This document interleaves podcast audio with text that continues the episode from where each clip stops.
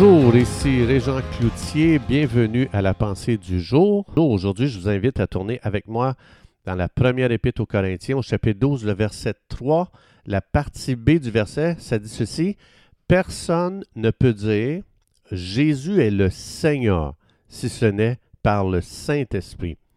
Alors, c'est quand même assez extraordinaire de voir que le Saint-Esprit dit ici que tu ne pourras jamais dire que Jésus est le Seigneur si le Saint-Esprit n'intervient pas dans cette dimension. C'est quand même assez, euh, bizarre comme euh, parole quand on approche ça juste comme ça. Il me semble que moi, je peux dire facilement Jésus est Seigneur, mais c'est beaucoup plus que ça.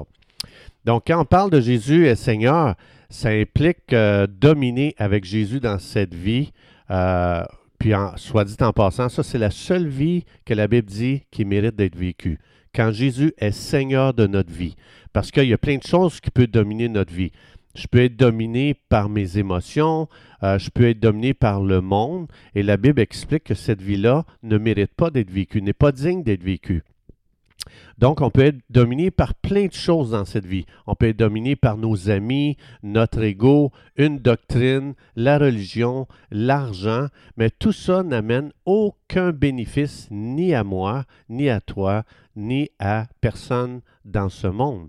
Donc, la seule vie qui compte et pour toi, et pour le monde, et pour Dieu, c'est une vie qui est dominée par Jésus. Ça veut dire que Jésus est sur le trône de ta vie. Jésus est sur le trône de tes pensées. Jésus est sur le trône de tes confessions. Jésus est sur le trône de tes actions. Donc le premier pas à faire pour marcher dans cette direction, dans la direction de cette vie-là, c'est de reconnaître la seigneurie de Jésus-Christ. Il y a beaucoup trop de gens qui essayent de s'améliorer par eux-mêmes et ces gens-là, ils se découragent. Donc ça, c'est pas Jésus est Seigneur de ma vie quand j'entre dans cette dimension-là. La clé, c'est de venir à Jésus et de lui dire, Jésus, tu es le, à partir de maintenant, tu es le maître de ma vie. Je te donne d'être Seigneur sur ma vie. Ça veut dire c'est lui qui va dominer.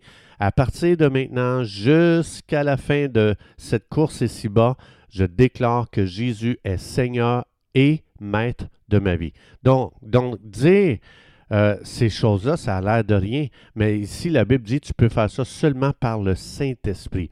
Ça veut dire je cède la domination de ma vie à Jésus. Et c'est là qu'il prend place comme Seigneur sur ma vie. Ça veut dire qu'il est le tête, il est la tête de ma vie, il est le chef de ma vie. C'est beaucoup plus qu'une doctrine que je comprends, que je confesse, que je déclare, puis je crois.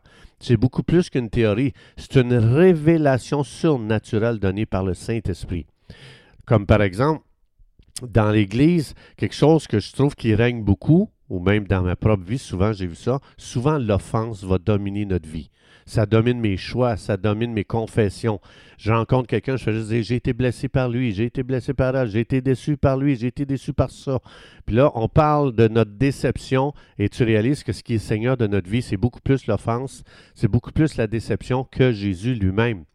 Donc, Jésus, quand on dit je te donne la seigneurie de ma vie, ça veut dire euh, c'est Jésus seul qui connaît le meilleur pour ma vie. Son meilleur sera toujours le meilleur pour ma vie. Et quand Jésus est Seigneur et qui domine, ça veut dire qu'à partir de ce jour-là, c'est là, qu'on commence à devenir une bénédiction pour les autres. Quand Dieu dit euh, que Jésus doit être Seigneur de notre vie, c'est pas juste parce qu'il veut être le boss puis il veut dominer, point final. Non, c'est qu'on est appelé à être une bénédiction pour les autres parce que si Jésus n'est pas Seigneur de ma vie, ça veut dire c'est mon ego qui est Seigneur de ma vie. Et mon ego ne sera jamais une bénédiction pour mon prochain, ni pour moi, ni pour mon prochain. Pire que ça, l'ego, ça vient priver notre prochain du meilleur pour sa vie et ça plonge notre monde dans des ténèbres inimaginables. Ici, juste un verset, je vais, je vais lire un verset euh, qui explique quelqu'un qui est dominé par l'argent. OK? Donc, ça, c'est juste un exemple. J'aurais pu prendre plein d'autres e-, exemples, mais je vais prendre celui-ci parce que je pense que combien de gens vont dire, même des parents vont dire à leurs enfants, euh, choisis tel travail, tu vas faire beaucoup d'argent, c'est payant. Il est en train de dire, laisse-toi dominer par l'argent. Et ça, j'entends ça plein de fois encore et encore et encore va étudier dans tel domaine, il y a beaucoup d'argent à faire. Qu'est-ce qu'ils sont en train de dire? choisis l'argent comme Seigneur de ta vie. Au lieu de dire, va à Dieu, demande à Dieu à quoi il t'a appelé, quels sont tes dons, comment il t'a créé, comment il te fait, puis à partir de là, choisis un travail par rapport à tes dons, par rapport à l'appel de Dieu sur ta vie. Ça, c'est Jésus qui est Seigneur de notre vie. Mais euh, va comme médecin, va comme ci, va comme ça, parce que tu vas faire beaucoup d'argent. Ça, c'est vraiment pas bien dirigé. Et Dieu veut qu'on dirige nos enfants à, les encourager à mettre Jésus comme Seigneur de leur vie. 1 Timothée 6.10, je, je prends cet exemple-là, mais il y en a plusieurs d'autres. Là. 1 Corinthiens, euh, pardon, 1 Timothée chapitre 6, verset 10, ça dit que l'amour de l'argent est une racine de tous les problèmes et de tous les malheurs de tous les maux de ce monde. Quelques-uns, en étant possédés, donc ils sont dominés par l'argent, se sont égarés loin de la foi. Oh boy! Ça veut dire qu'être dominé par l'argent, c'est destructeur.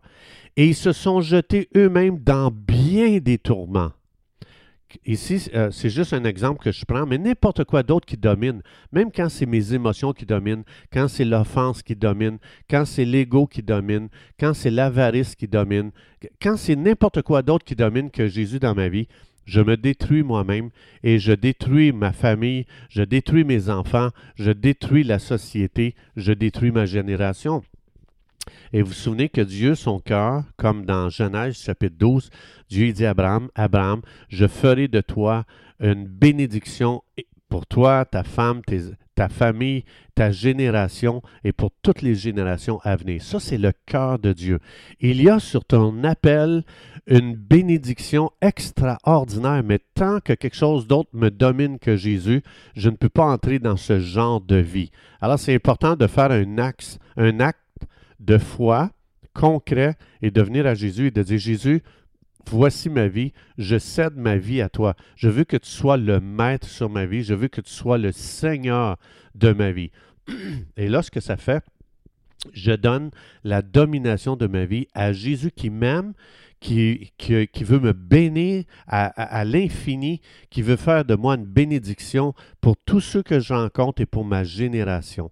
Et là, on devient une bénédiction. Là, Dieu nous utilise pour qu'on devienne un canal de bénédiction et de bienfait et euh, pour tous ceux que Dieu met sur notre route, notre famille.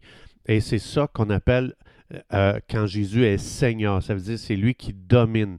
Ce n'est plus rien d'autre que l'amour qui domine dans ma vie, que le pardon qui domine, que la paix qui domine, que la joie qui domine, que la bénédiction qui domine sur ma vie, parce que tu as été créé par Dieu pour être une bénédiction dans ta génération. Chers amis, c'est tout le temps que nous avions. Je vous souhaite une belle journée avec Jésus qui domine sur notre vie. Que Dieu vous bénisse abondamment. Et Dieu voulant, on se retrouve demain.